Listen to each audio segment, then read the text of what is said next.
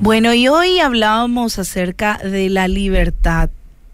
Y me refiero a esto con la frase de Rosa Luxemburgo. La libertad es siempre libertad para quien piensa diferente.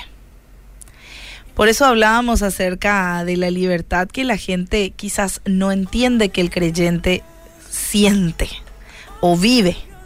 ¿Sí? Para ellos pensamos diferentes, entonces no vivimos en libertad. Ya les expliqué que es al revés. ¿Por qué? Porque nosotros fuimos liberados del dominio del pecado. El pecado ya no tiene más control ni poder sobre nosotros. Gracias a la redención que por gracia de Dios hemos recibido en Cristo Jesús. Por su sacrificio tenemos el perdón de nuestras faltas y con Él en nuestra vida seremos guiados por sus caminos. Y ya esa salvación la tenemos con Él solamente.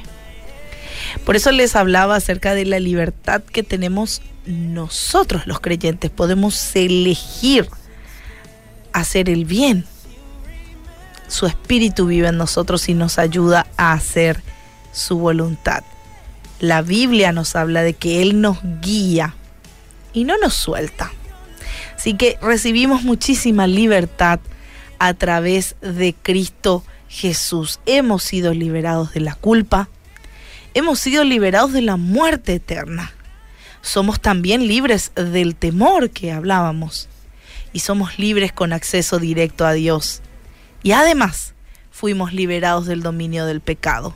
Colosenses 1, 13 al 14 nos dice, pues Él nos rescató del reino de la oscuridad y nos trasladó al reino de su Hijo amado, quien compró nuestra libertad y nos perdonó de nuestros pecados.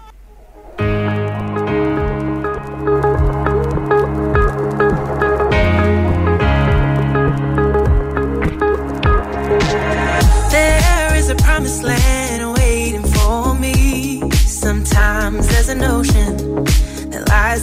between. I'll keep on traveling the pathway you've been till I'm right where you want me. That's where I'll